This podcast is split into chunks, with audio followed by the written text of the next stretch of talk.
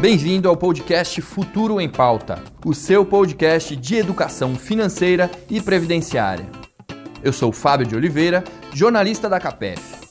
E a gente está aqui hoje com o nosso diretor de administração e investimentos, Marcos Miranda.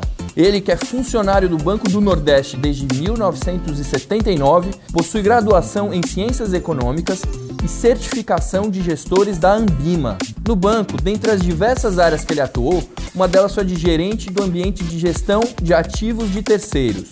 Ou seja, ele tem bagagem de sobra para falar sobre o assunto do nosso episódio de hoje, que é investindo com segurança. E aí, Marcos, tudo bem? Tudo ótimo, melhor ainda por ter essa oportunidade de falar aos nossos participantes e poder contribuir nesse assunto tão relevante. Bom, diante dessa iminente aprovação da reforma da Previdência, está cada vez mais evidente a necessidade que a gente tem de investir para ter um futuro melhor. Atualmente, aqui pelos nossos dados, cerca de 90% dos funcionários do banco já investem pensando no longo prazo em pelo menos um dos planos de previdência administrados pela CAPEF. Você acredita que essas pessoas que já investem em previdência complementar também devem buscar outras alternativas no mercado financeiro? É sempre positivo e válido buscar alternativa de investimento, até por uma questão de diversificação. Quando alocamos nossos recursos em investimentos que se compensam entre si, de modo que quando um preço de um ativo está caindo e outro está subindo, podemos ter uma carteira mais blindada às situações adversas do mercado. Mas tudo depende dos nossos objetivos e, claro, da nossa disponibilidade financeira. Considerando que o investimento no nosso plano de previdência permite abatimento na base de cálculo do imposto de renda até o limite de 12% da renda bruta, vale sempre a pena maximizar esse ganho fiscal antes de partir para outras alternativas.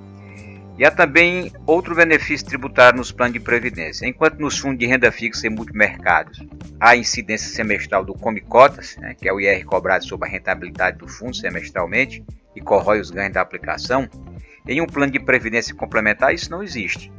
Então é um outro benefício bastante interessante a ser levado em conta quando se investe com foco na aposentadoria. Lembrando que se trata de um investimento com finalidade específica e de longo prazo. Portanto, se a destinação dos recursos investidos for outra, devemos procurar analisar as alternativas existentes no mercado financeiro. E para você, quais são os primeiros passos que a gente deve dar para investir em outros produtos, sem deixar de lado o aspecto segurança? A educação financeira pessoal é o ponto de partida para qualquer estratégia.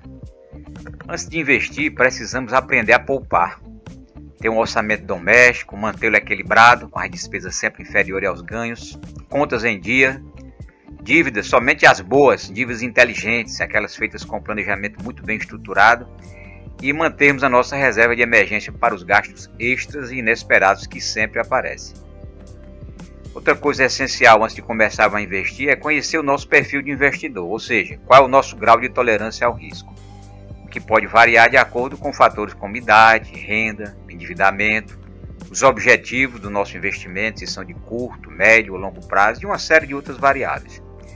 Se vamos utilizar o dinheiro no curto prazo, menos de um ano ou a qualquer momento, no caso da nossa reserva de emergência, é natural sermos conservadores com baixa tolerância ao risco e privilegiarmos a preservação do capital, mesmo que a rentabilidade do investimento seja mais baixa. Se o objetivo é aumentarmos o patrimônio no longo prazo, se somos mais jovens, geralmente o perfil será mais agressivo, mais arrojado. Se o objetivo é de médio prazo e não estamos dispostos a nos arriscarmos muito, mas aceitamos correr alguns riscos para obter retornos acima da média, então estaremos no perfil moderado entre o conservador e o agressivo. Por fim, para realizar investimentos financeiros com maior segurança, é preciso conhecer o mercado, conhecer os produtos disponíveis, verificar aspectos de liquidez, riscos, rentabilidade de cada um deles e analisar todas essas questões antes de tomarmos uma decisão. E que produtos disponíveis aí no mercado financeiro você indicaria para o longo prazo? E para quais perfis cada um deles se enquadra melhor?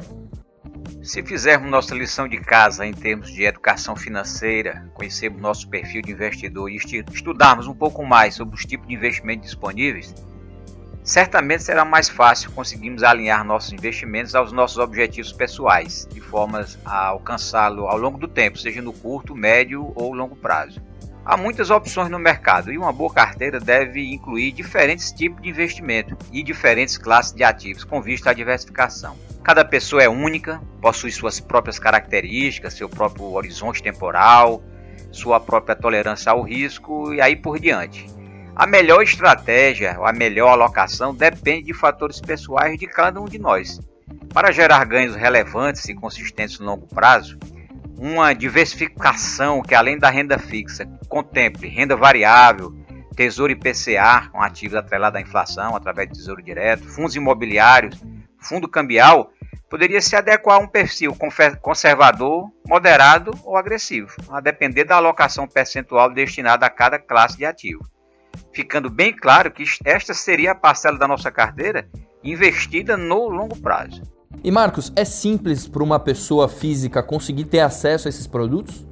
Para quem tem um maior volume de recursos investido, pode acessar esses produtos por meio de um banco ou por uma corretora. Terá muitas opções e menores taxas, certamente. Agora, sendo um pequeno investidor, acredito que seja mais vantajoso procurar uma corretora.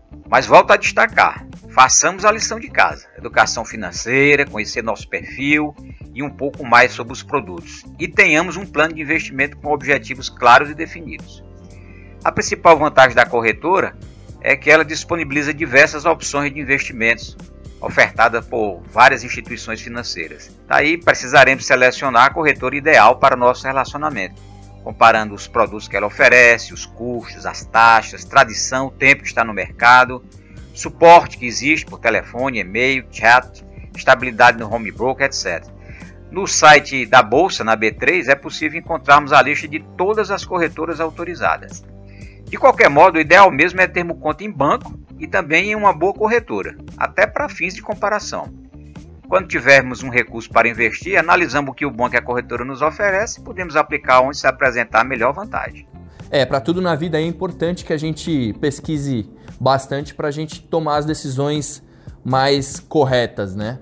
E com investimentos, com certeza não é diferente. Agora, mudando um pouquinho de assunto, nos primeiros episódios dessa nossa série de podcasts, o Reinaldo Domingos bateu muito na tecla da importância de se investir para a criança desde o primeiro dia de vida. E a gente sabe que a CAPEF está se movimentando no sentido de oferecer planos aos familiares dos nossos participantes. Queria que você falasse um pouquinho mais sobre esse assunto. Tem sido crescente o número de entidades fechadas que estão se mobilizando para lançar planos de previdência voltados aos familiares de seus participantes. Na última pesquisa de satisfação que realizamos aqui na CAPEF, nossos participantes sinalizaram positivamente com relação a esse assunto. 89% dos respondentes afirmaram que recomendariam a CAPEF aos seus dependentes. A leituras que fazemos desse interesse dos participantes é que eles querem contar com a experiência de quem já cuida do seu bem-estar para administrar um plano previdenciário para os seus entes familiares, garantindo tranquilidade e segurança para a vida de quem eles mais amam. A iniciativa já faz parte do planejamento estratégico da CAPEF e as ações estão em andamento. É muito bom saber disso, Marcos, porque acho que a gente não pode ser egoísta ao ponto de ficar pensando só na gente, né? Acho que a gente tem que estar tá atento para o futuro não só nosso, mas também da nossa família, né? E nós vamos ficando por aqui. Agradeço ao Marcos pela participação, aos demais convidados que fizeram parte desse programa e, é claro, a você que esteve com a gente aqui ao longo desses episódios. Espero que o conteúdo apresentado aqui tenha alguma utilidade para o seu dia a dia, te ajude a ter uma relação aí mais amigável, mais amistosa com o seu dinheiro. E não se esqueça de mandar seu comentário pra gente dizendo o que, que você achou do nosso programa. Ficamos por aqui e até a próxima!